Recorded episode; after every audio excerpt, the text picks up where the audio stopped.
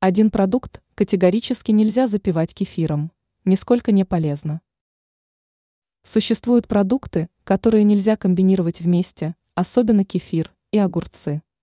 Такое совмещение может привести к серьезным последствиям и вызвать раздражение желудка. То же самое относится и к винограду, и грибам, и тропическому фрукту манго, пишет The Dairy Alliance. Кроме того, кефир плохо усваивается в сочетании с малиной, грушами или смородиной. Вместо этого усилить полезное воздействие кисломолочного продукта на желудок поможет добавление чайной ложки корицы. Специалисты по здоровому питанию считают рациональным употребление творога, ряженки, кефира, простокваши в натуральном виде, а не в сочетании с другими продуктами.